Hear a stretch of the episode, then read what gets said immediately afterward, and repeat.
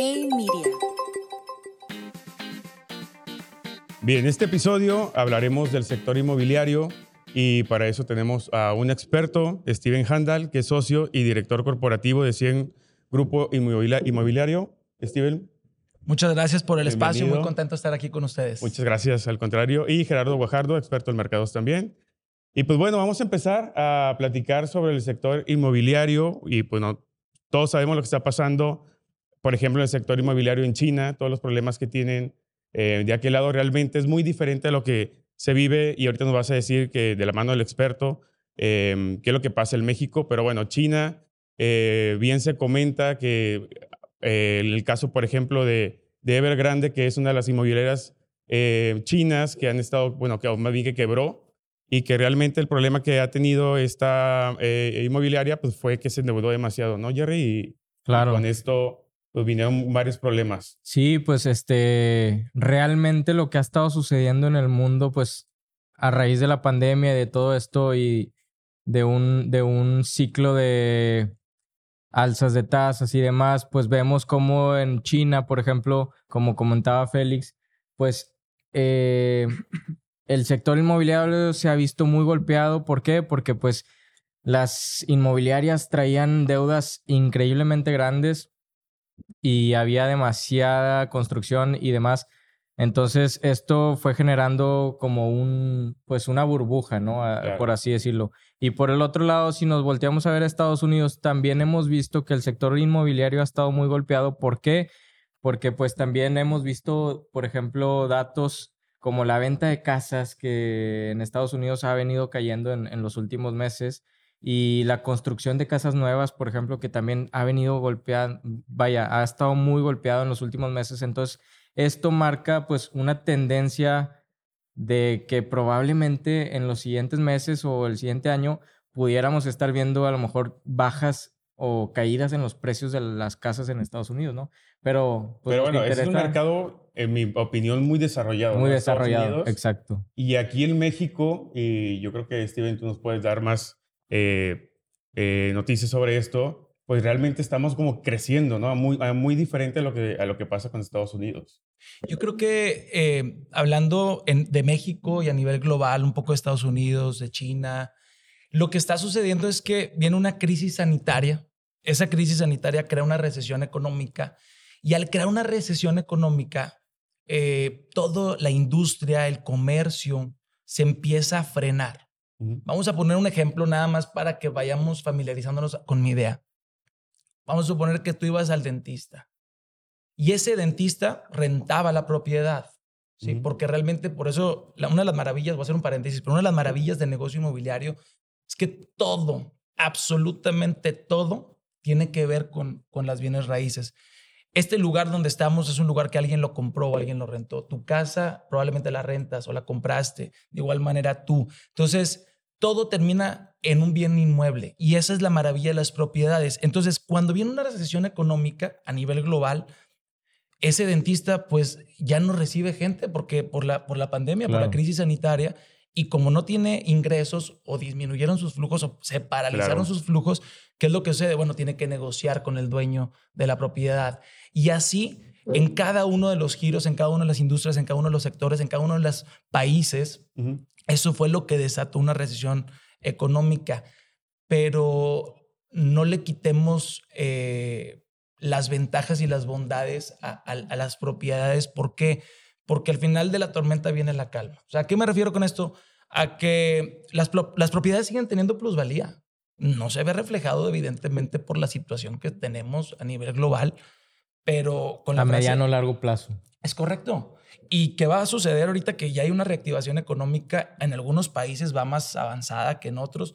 Ahorita que hay una reactivación económica, pues obviamente el sector inmobiliario se está poniendo las pilas. Obviamente hay ciertas empresas inmobiliarias y, y, ciertas empresas eh, que desarrollaban, que tronaron, ¿verdad? Porque ya tenía una situación complicada y luego viene la pandemia y terminó de tronar la situación.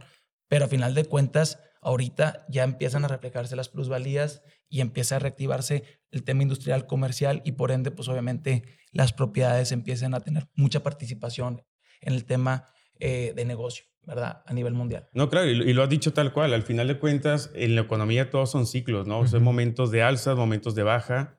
Y la verdad es que es crucial el momento de baja para oportunidad de inversión, que realmente muchos, muchos amigos y muchos conocidos me han preguntado precisamente eso, ¿no? O sea, les llama la atención el sector inmobiliario en lo personal. Se me hace un sector interesante y que creo, y, si nosotros que estudiamos la parte de, economía, son de los sectores que normalmente suben más cuando eh, la, la economía empieza a despegar, ¿no? O sea, es el momento de invertir. Ahora, estamos en un proceso económico que seguramente tenemos mucha inflación todavía, las tasas seguirán eh, hacia la alza y seguramente este, eh, e, esta parte baja de la economía posiblemente no hemos llegado, pero sí estamos en la parte, eh, vaya, de la cuna hacia abajo, ¿no? Y esto yo creo que, en mi opinión, es muy buen momento posiblemente para, para invertir, ¿no? O empezar a buscar en qué. De hecho, eh, si hablas del sector inmobiliario, pues hay diferentes giros, el, industrial, el habitacional, el comercial. Y también si hablas del sector inmobiliario, bueno, pues está el que hace los desarrollos, está el que invierte en las propiedades.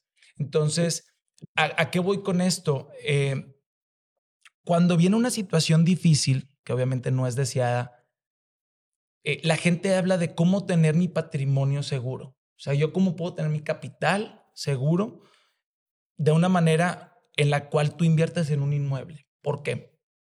Porque ahorita, por ejemplo, me acabas de mencionar la palabra inflación. Es un tema sumamente importante que hemos, hemos estado viviendo en estos últimos meses, cómo se ha encarecido.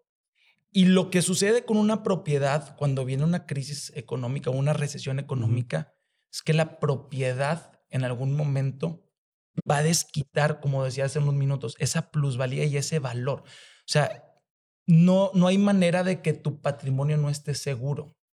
Puede venir ahora sí que la crisis sanitaria, puede venir la recesión económica, puede durar un mes, un año, puede durar tres.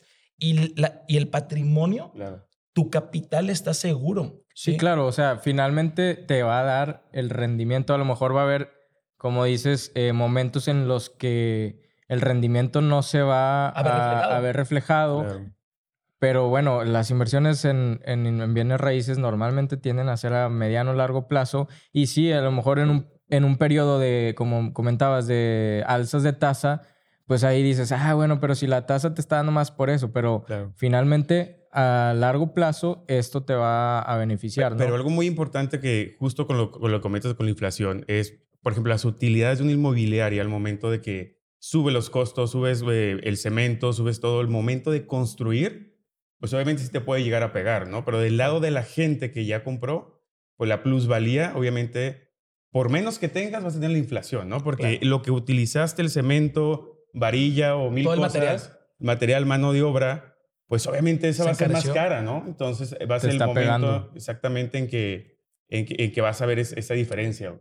¿Qué, ¿Qué, es lo que sucede? Es, como les decía hace unos minutos. Eh, si nos dividimos ahorita en dos temas en el sector inmobiliario, es el dueño de las propiedades, el que compra o el que invierte en propiedades, y está el otro lado el que desarrolla. Si en el momento en el que sucede una recesión económica o que, sus, o que llega una inflación a, la zona donde se está haciendo un desarrollo, pues bueno, no, ahora sí que como, como dice el dicho, pues no hay de otra. Tenemos que sobrellevarla en el sentido de que pues tenemos que entender que hay un sobreprecio en los materiales y obviamente eso va encareciendo un poco el, el costo del proyecto. Es algo muy común cuando hay una situación de esta magnitud. Pero al final, ¿eso se lo reflejas al que, al que va a comprar o...? Sí. En, determinado momento, Es que esta es una cadenita. Sí, y esto es algo que no sucede solamente en el sector inmobiliario. No, claro. Sucede en la canasta básica. O sea, el productor y el comerciante pues, hacen lo mismo. Entonces, y así nos podemos ir hablando de otros giros y a otras industrias, ¿verdad? Pero, pero nosotros lo hacemos eh, como, como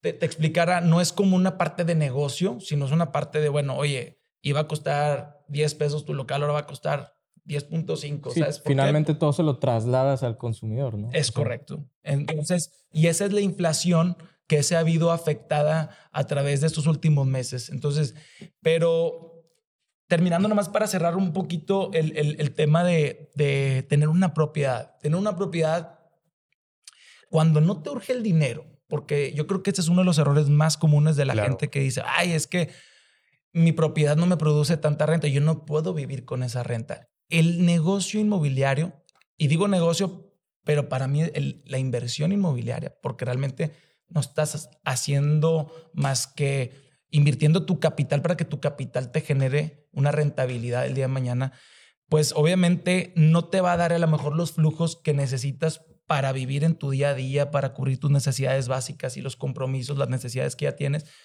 Pero el, ir creando un portafolio de inmuebles, de propiedades que te generen el día de mañana en 5, en 10, en 15, en 20 años, a lo mejor el día de mañana ya puedes vivir de tus rentas. A través de la plusvalía, pues se va incrementando obviamente el valor de la propiedad y al tener un incremento en el valor de la propiedad, pues rentas a precios más elevados. Entonces, esa es la ventaja de que puede venir una inflación de un 7-8%, que es creo que es la que andamos ahorita, y bueno, mi propiedad ahorita sigue teniendo plusvalía.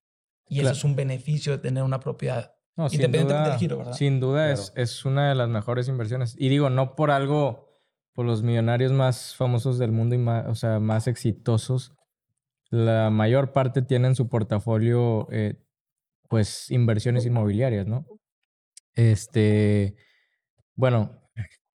No, y de hecho, de hecho, creo que lo, más importante es entender que a final de cuentas, como decía, todo va a caer dentro de una propiedad. Sí. Tú ahorita, vamos a, vamos a poner un ejemplo.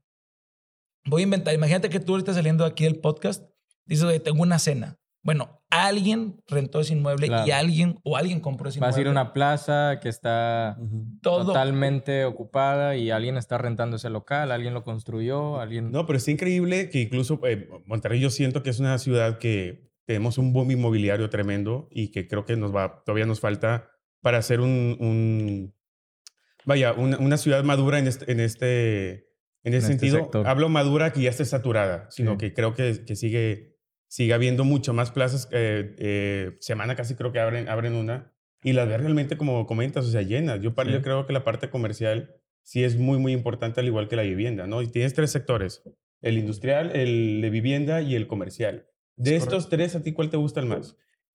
Fíjate que hay, hay, algo bien importante antes de contestarte esta pregunta y yo creo que es, es importante entender que ahorita voy a hablar de México, como ejemplo, pero eso sucede también en otros países, se desarrolla mucho lo que le llaman tendencias y modas. Pero ¿a qué, ¿a qué voy con eso? Eso está mal porque si la tendencia duró cinco años y tú estás en el año siete desarrollando la tendencia que ya pasó, realmente va a haber mucha oferta y poca demanda. Sí, ya vas atrasado. Exacto. Hay, hay, hay pocos desarrolladores que realmente hacen un análisis, un estudio y una investigación de mercado, decir, oye, ¿cuáles son las necesidades de la zona para yo poder cubrir esas necesidades con mi desarrollo? Entonces, hay, eh, por eso en algunos giros hay demasiada oferta y poca demanda. Y el giro comercial, a mí, contestando tu pregunta, me gusta mucho porque, porque tú tienes que pensar en una persona que se llama inquilino. ¿Verdad? Entonces, si tú tienes una vivienda de este lado y tú tienes un local comercial de este otro, el inquilino de esta vivienda, ¿sí? Lo único que le produce la vivienda son gastos. Y el inquilino del local comercial, lo que le produce ese inmueble son ingresos, porque hay un negocio y un comercio claro, trabajando. Y es más fácil que con estos ingresos te paguen la renta, pero no solamente te paguen la renta, sino una renta más elevada y obviamente va a tener una plusvalía mucho más elevada. En cambio, ¿qué sucede? Bueno, todo el mundo definitivamente busca un techo donde vivir, entonces la vivienda eh, realmente sí es un muy buen negocio, pero no te genera la misma rentabilidad que un local comercial.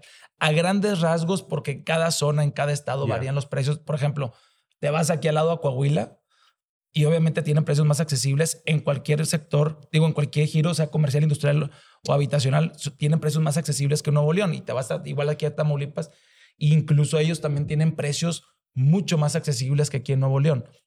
Pero lo que yo voy es que aquí en Nuevo León más o menos te está dando un, un 5% anual un 6% anual la vivienda. De renta. De renta. Pero solo de renta, no de plusvalía. De renta. La plusvalía se va, a ver, se va viendo reflejada de una manera orgánica y de una manera natural conforme el desarrollo o el proyecto o, o la plaza o el edificio esté consolidándose y esté teniendo éxito. Si un edificio, un proyecto, una plaza pues realmente no está consolidada, eh, ya tiene uno, dos, tres, cuatro años y no ha podido estar en, en, en, una buena, en un buen porcentaje de ocupación, pues claro que esa, ese proyecto no va a tener la misma plusvalía. Entonces, eh, por eso es bien importante que desarrollemos bajo un concepto de cubrir las necesidades, claro. Sí, tienes que hacer un estudio. De hacer un análisis previo, decir, oye, bueno, esta zona donde estoy parado, donde tengo un terreno, donde me aportaron un terreno, bueno, esta zona necesita X giro o, Y giro y, voy a tratar de cubrir esa necesidad. Entonces, para nada más cerrar la pregunta, por eso me estoy enfocando mucho en, en, en explicar las ventajas, beneficios y bondades que tiene el giro comercial a diferencia del giro habitacional. Y por último, e, el tema industrial también es, es un tema rentable. Definitivamente, eh, si llega una planta a rentar, pues a rentar el espacio, te va a generar una buena rentabilidad, no como la comercial, a lo mejor estás hablando de, de un 7, 8%, la comercial te está dando ahorita entre un 9 y un 10% anual, pero lo que pasa con el tema industrial es como algo muy básico que no solamente sucede en el tema inmobiliario, sino sucede en cualquier negocio. Volumen. No es lo mismo entre menos metros cuadrados rentes, pues más caro te sale el, precio por metro cuadrado. Si agarras una nave industrial muy, muy extensa de miles de metros cuadrados, pues bueno, por el volumen hay un precio. precio. Ah, y ese precio accesible es el que no te genera la misma rentabilidad que el comercio. No sé si más o menos me voy. Sí, no, no, sin duda. O sea, y como comentabas ahorita, por ejemplo, en Nuevo León es un, es un, ¿cómo le llaman? Un outlier o un mercado muy diferente, me imagino, a reserva de lo que digas, es, es un mercado muy diferente a lo que vive la demás, o sea, los demás estados de la República. Y hasta cierto punto también a veces vemos, por ejemplo, edificios que están vacíos. Vacíos o están a la mitad. Entonces. De vivienda o de. Eh, pues de departamentos, de plazas comerciales, etcétera. Y me imagino que va por ese lado que dices tú. A lo mejor no hicieron un estudio y se aventaron a construir. Este. ¿Por qué? Bueno, pues también son temas ahí ya políticos y demás, que pues permisos y demás. Pero lo, a lo que iba es que eh, creo yo que México eh, sí tiene todavía oportunidad de seguir creciendo en el tema inmobiliario porque a diferencia de, por ejemplo, Estados Unidos, yo, bueno, esta comparación la hice con Estados Unidos, eh, sí tenemos un, un, mercado que sigue demandando. vemos, por ejemplo, los... Es una población más joven aparte, o sea, que, que, realmente tiene un poco más de necesidad y tiene más gente y estamos en desarrollo y obviamente es una, una película muy diferente a la que vive Estados Unidos. Y no, y no, es, y no es el mismo mercado. Vaya, el, el, mercado de Estados Unidos es mil veces más grande. Y por ejemplo, aquí tenemos eh, una situación en la que, por ejemplo, el gobierno no dio tantos estímulos como para hacer una burbuja y luego, ah, te los quito y, ah, ya, ¿para dónde? Entonces, por eso se están viniendo los precios de vivienda para abajo en Estados Unidos, etcétera, ¿no? Entonces aquí yo creo que ha sido como que una curva más estable, un crecimiento más estable que las cifras de, de créditos te lo muestran de que pues vienen creciendo de hace 20 años al 9% anual aproximadamente, entonces esa demanda se ha mantenido, se ha mantenido y no ha habido una sobreoferta en el sentido de que los, vaya, aquí en Nuevo León es diferente, pero creo yo que a nivel república la oferta se ha mantenido también eh, estable para mantener esos precios. Entonces yo no creo que los precios se vayan a ver afectados ni en el sector vivienda ni en el sector eh, comercial. Y por otro lado, en el sector comercial, pues estamos regresando de pandemia y todo, entonces probablemente por ahí hasta se vayan a incrementar, ¿no? Eso, es mi punto de vista. Es que hay, hay un tema muy importante donde tengo una buena noticia. A la gente que quiere invertir, de que hay oferta, hay oferta. El problema, y, voy a recapitular un poquito lo que dije hace unos minutos, pero de, con otra línea, con otra comunicación. Por ejemplo, ahorita estamos en Nuevo León.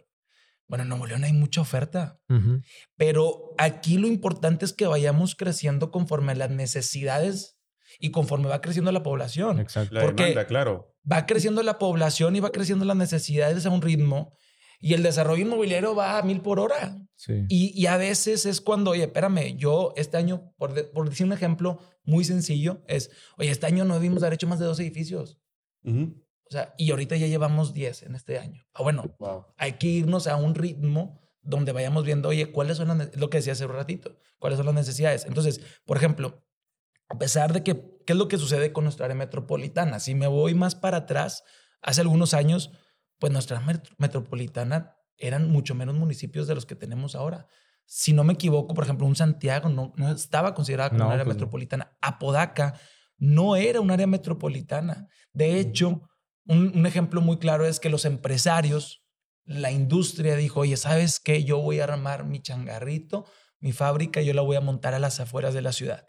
Yo me voy para Apodaca, porque Apodaca en aquel entonces eran ranchos. Sí, Ahorita, claro que hay un- una población, creo que estamos en los 700 mil habitantes. Es una de las ciudades del área metropolitana más habitadas y es una de las ciudades, de hecho, con territorio más extenso no, del está área creciendo demasiado. Apodaca. Entonces, bueno, entonces ahí Wow. te pongo un ejemplo. Apodaca es, es, un, es un lugar donde los desarrolladores deben de levantar la mano y decir, oye, yo me puedo aventar aquí un proyecto para cubrir las necesidades de toda la gente que viene a trabajar, que quiere venir a vivir aquí.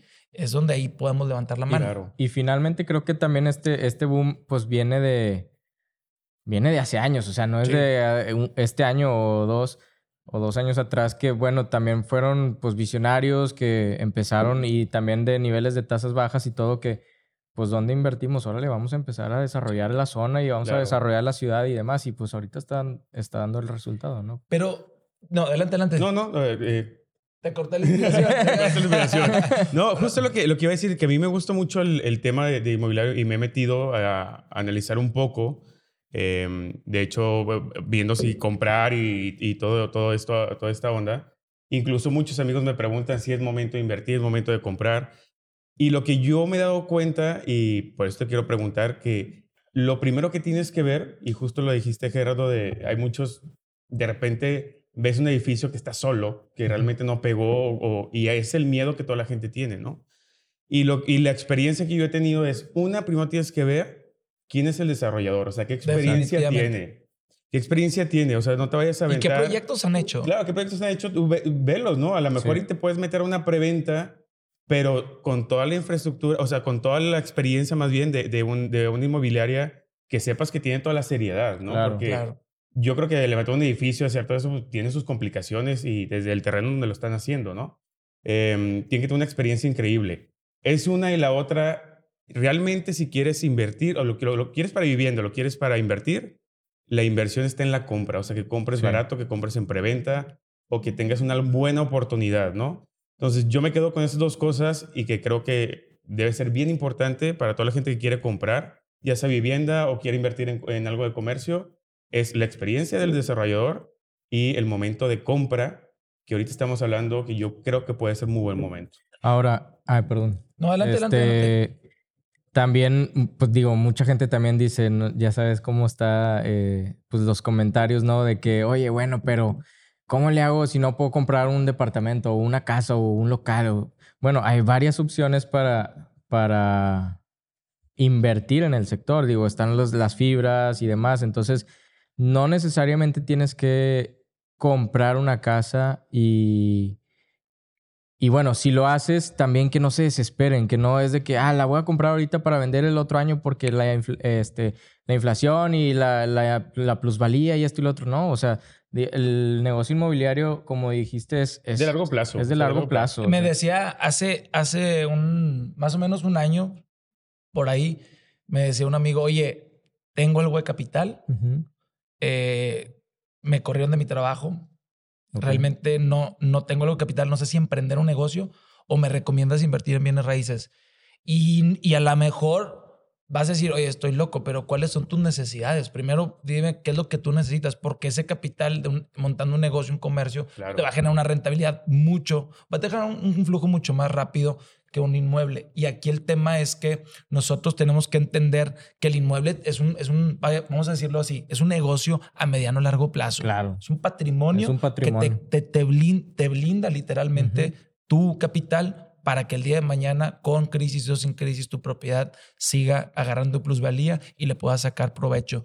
Entonces, es, es algo bien importante porque mucha gente dice, oye, empezar a invertir, pues bueno, dependiendo de las necesidades de cada quien, pero Claro. definitivamente hay mucha oferta, hay esquemas, hay modalidades y hay instrumentos de inversión inmobiliaria donde no se requieren las grandes cantidades de dinero para invertir. O sea, la gente cuando dice, oye, voy a hacer una inversión inmobiliaria, de volada te vas a los números grandes. Entonces, realmente hay, hay esquemas muy accesibles, con grandes facilidades, y estas herramientas, y estos, bueno, más bien esquemas y modalidades son eh, donde hay algunas plataformas que te permiten desde 5 mil pesos ser eh, dueño de un pequeño porcentaje una propiedad o de unos metros cuadrados y otros esquemas donde compras un pe- una pequeña participación del proyecto. Del proyecto, Del claro. Es correcto. Sí, sí, y sí. desde, desde ahí puedes empezar a agarrar plusvalía. Claro. Pero bueno, este, para concluir, eh, me gustaría saber, desde tu opinión, yo sé que estás al frente de, de toda esta eh, experiencia que tiene el grupo, ¿cuáles serían los principales retos de una inmobiliaria, no sé, de aquí a que, a que pueda pasar el tema de inflación y demás? De una desarrolladora. De una desarrolladora. De una desarrolladora, más bien. Sí. Yo creo que por ahí vas. No. Sí. Los principales retos. Es una muy buena pregunta. Yo creo que lo más importante, Que ha sido año- han sido años de retos constantes, Sí, ¿verdad? Pero que pero, pero enriquecedores. sí, bastante. Enriquecedores definitivamente. Yo creo que lo más importante es que se fijen, uno, eh, en la experiencia y en el portafolio de cada uno de los desarrolladores, en qué han hecho y si están cubriendo realmente una necesidad o no, o si lo están haciendo más por una tendencia y una moda.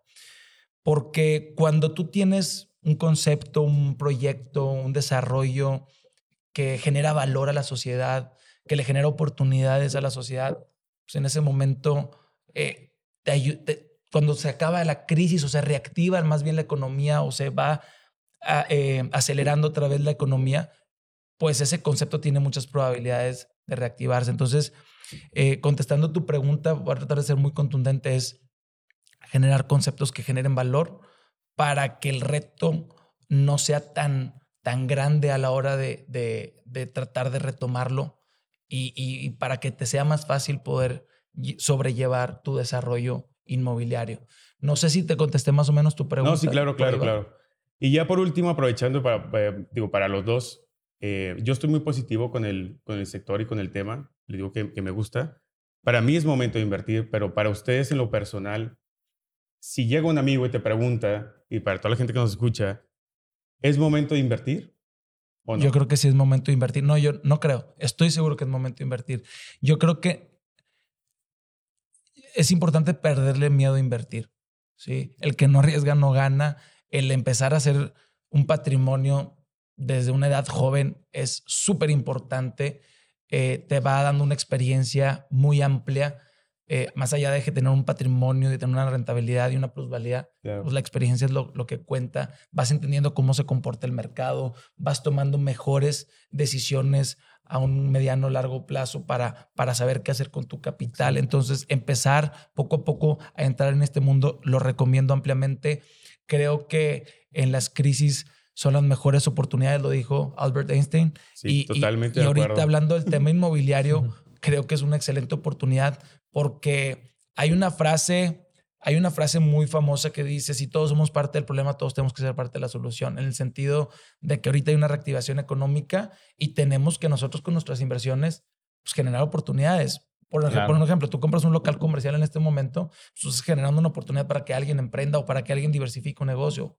Claro. Entonces, eso es una oportunidad y me estás generando la oportunidad de que ese comercio tenga eh, la distribución de sus productos, ¿me entiendes? Entonces, está siendo parte de la economía, está siendo Es- parte del motor que, que, Exacto. que, que vaya- que vamos saliendo todos, ¿no? más allá de tener tu patrimonio, tu plusvalía, tu Claro. rentabilidad tu- y agarrar experiencia y sabor, pues más allá de eso, tú estás generando oportunidades para esta reactivación económica que creo que es, es, es importante que todos nos pongamos a, a contribuir de esa manera.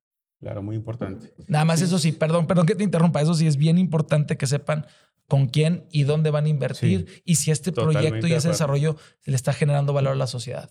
Bien importante. Totalmente de acuerdo, sí. Correcto. Me quedo con eso. Este, Gerardo?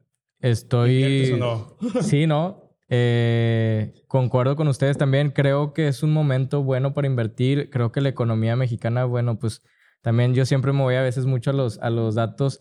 este, pues no ha mostrado un comportamiento diferente a, otras economías. Tenemos dos trimestres con números positivos eh, en cuanto a crecimiento. Entonces, creo también que mm, vayámonos fuera de Nuevo León. Hay sectores como las zonas turísticas que también están creciendo demasiado. Eh, todo lo que es eh, la península, Yucatán, Quintana Roo, todo esto se está desarrollando muchos, muchos complejos y todo. Y creo que el punto clave aquí es que hace falta mucha información. Creo que hay falta de información financiera, hay falta de educación financiera y de que la gente se meta, ¿no? Que la gente... Le pierdas el miedo, justo. Exacto, que como se lo que decía, que, que decía Steven, que le pierdas el miedo, que empieces a involucrarte, a investigar. Hay muchos instrumentos y hay formas de empezar a hacer, pues, tu juego, ¿no? Empezar a, a jugarle. Tu patrimonio, tus pininos. Exacto. Claro. A mí me sorprende porque, te digo, esta pregunta me han hecho amigos de 25, 26 años y, oye, ya quiero comprar, ya quiero invertir.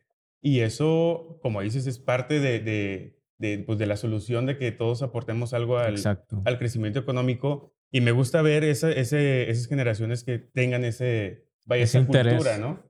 Pues realmente nosotros los jóvenes somos los que realmente tenemos que poner el ejemplo porque esta reactivación económica es para nosotros y por nosotros. Entonces, de alguna manera, definitivamente sí, lo, que tenemos que hacer también, no puedo dejar de mencionar esto, es que a la hora, a la hora de, de, querer experimentar en una inversión inmobiliaria, que sí hay algo de análisis previo. ¿Por qué? Porque es, te preguntan tus amigos de 25, 26 años, oye, que si invierto o no invierto. Bueno, yo te digo, sí se invierte, pero toma una buena decisión y analiza bien dónde estás depositando tu patrimonio y dónde, a quién le vas a depositar tu confianza. Eso es sumamente importante. Claro, es perder el miedo, pero estudiado. Es Analizado. Y yo creo que sí, exactamente. Pues bueno, pues muchas gracias, Steven. La verdad es que fue un gusto tenerte aquí con nosotros. Fue muy provechoso. Eh, sea que sabes mucho del, del, sector y pues no, te agradecemos un montón por estar aquí con nosotros. No, al contrario, gracias a ustedes dos por la invitación, por el espacio y por su tiempo. Muy buena plática, muchas gracias. No, al contrario. Bien. Y ustedes que nos escuchan, pues bueno, no se pierdan el siguiente episodio.